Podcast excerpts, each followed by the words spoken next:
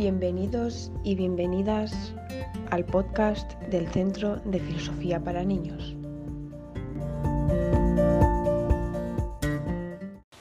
Buenas, bueno, continuamos con la segunda parte de la entrevista que teníamos aquí pendiente con Monse.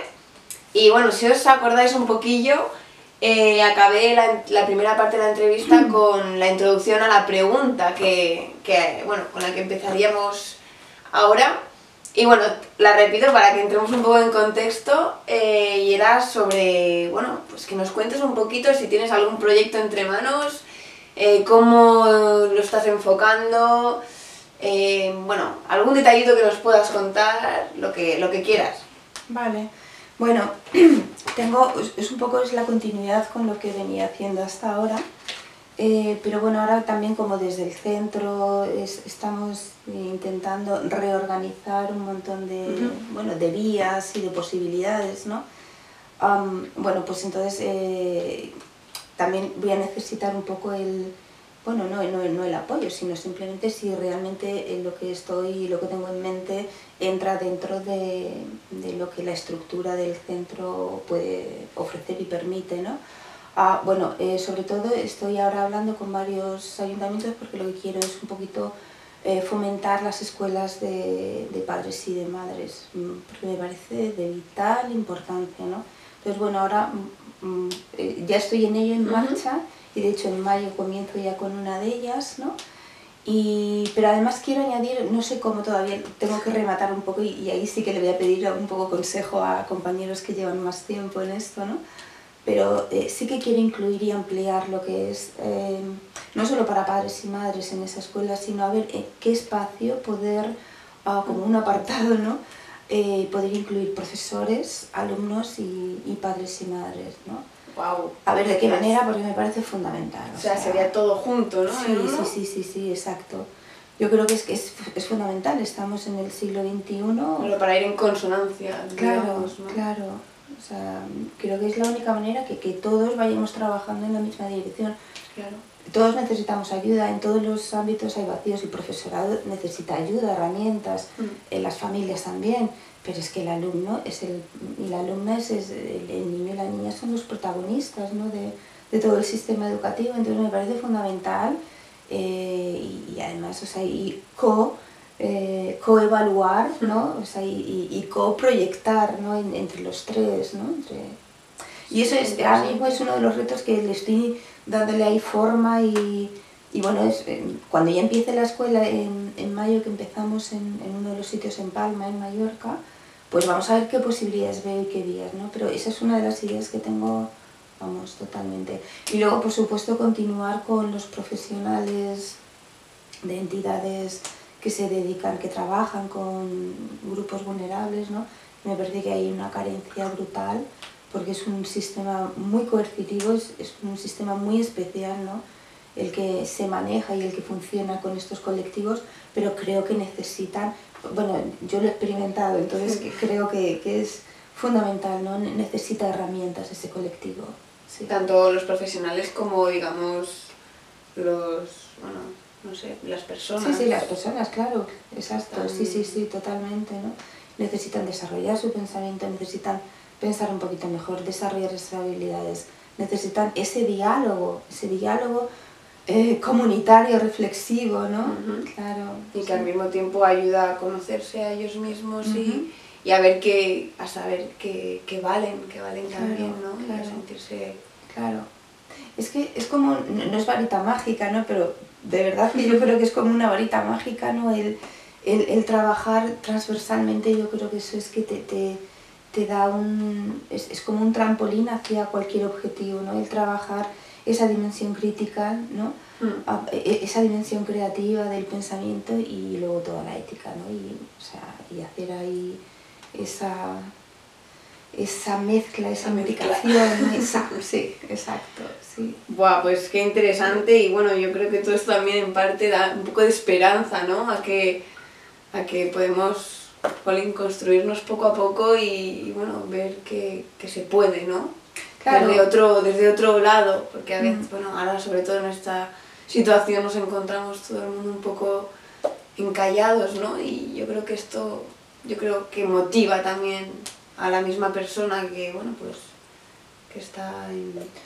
Claro, yo creo que son momentos muy especiales, ¿no? Y sobre todo, mm, bueno, para todos, Mm. pero, y- o más, no lo sé, yo, yo casi creo que sí, que especialmente para la juventud, ¿no?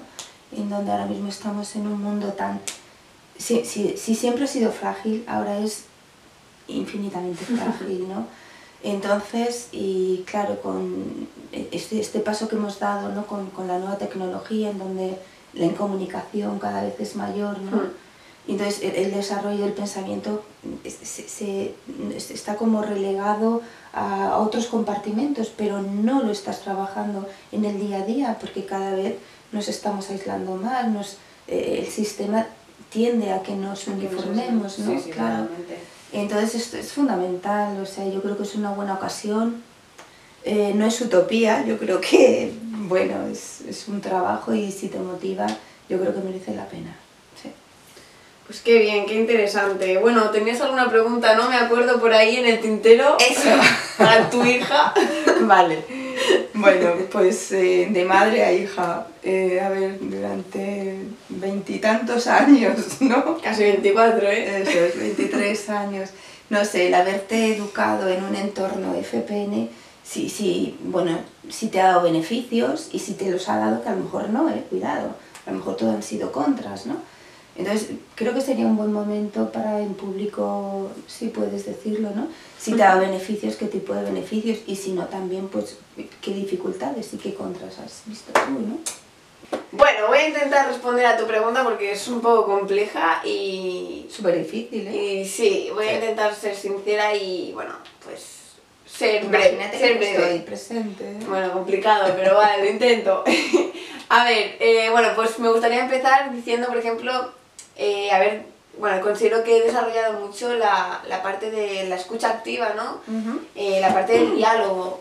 Eh, yo creo que es algo que estamos perdiendo, que la sociedad está perdiendo mucho cada vez más, eh, el hecho de aprender a escuchar al otro activamente y, y bueno, y a la hora de dialogar, de exponer visiones, de, expo- de exponer teorías, muchas veces vamos nosotros mismos con, con nuestra verdad por delante y yo creo que es algo que he aprendido que, que es que no existe una verdad absoluta, ni, ni la nuestra propia, ni nada. Entonces, eso me permite dudar, me permite cuestionarme, me permite contrastar, curiosear con, bueno, con otra persona o con fuentes. Entonces, yo creo que eso es muy importante, que es el espíritu crítico, digamos, el pensamiento crítico. Eh, después también, eh, bueno, que no existen blancos o negros, que hay una escala de grises y a mí me encanta divagar en esa escala de grises. Yo creo que es muy importante para no cegarnos solamente con, con una cosa. Y bueno, también la ética y la moral, que es algo que, que tengo muy presente en mi día a día y, y jolín, que a veces, digamos ahora, pues mira, la parte negativa es que no me relajo, no consigo relajarme y permitirme a veces, pues, pues, jolín, no todo el rato tenemos que ser tan, tan, o reflexionar todo el rato, o ser éticamente correctos, o, o, seguir una moral, digamos, ¿no? Entonces, a veces me cuesta relajarme, no juzgarme y, y bueno, esa es la parte que, claro, que al haberme criado todo el rato en, en esta dirección, pues yo misma ahora tengo que aprender a, a también no estar todo el rato en FPN, ¿sabes? Metida en- ahí dentro. tengo que intentarlo, pero bueno, sí, nada. En general muy positivo y yo creo que me ha hecho crecer como persona, estoy muy contenta. Y, y nada, no sé, ¿quieres añadir algo? No, eh, eh, ¿te parece entonces una buena herramienta? Sí, muy buena herramienta. buena bueno, y que me he dejado un montón más de cosas, pero bueno, yo creo que Sí. Estas cositas que he dicho ya nos hacemos una pequeña idea, ¿no? De, de a lo que me refiero. Y nada, no sé. Bueno, pues nada. Damos por Bien. finalizada la Sí, yo- yo entrevista. creo que sí, yo creo que ¿Quieres finalizar con alguna frase, algún... No, nada, bueno, invitaría a la gente a que, a que indagara un poco y a que hurgara en el mundo de FPN, ¿no? Porque es algo, es algo muy, muy básico en donde no- nos hace crecer, o sea, eso seguro, a todos, ¿eh? Sí. Bueno, pues nada, damos por finalizada la entrevista, la segunda parte, y nada, bueno, espero que os haya gustado y bueno, muchas gracias por dedicar tu tiempo, Monse. A ti, Iria, muchísimas gracias. bueno, y gracias a la gente que lo está escuchando. ¿Quieres dar algún eh, mensaje, lanzar algo? No, yo creo que, no sé, ojalá y, y hayamos transmitido, hayamos sido capaces Mm. de transmitir algo y bueno, que animo a la gente a que hurgue, ¿no? A que indague un poquito que se A que curiosee, ¿no? Digamos. Exacto, sí. Nada, sí. bueno, pues, pues muchas gracias otra vez y nada, nos vemos en el próximo podcast. Y bueno, que seguimos activos en redes, en Instagram, Facebook y Twitter, así que pasaros por ahí. Y nada, pues un saludo muy grande y muchas gracias. Gracias, Iria.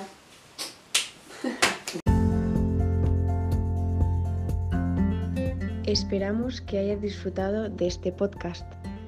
Puedes encontrar más información en todas nuestras redes sociales.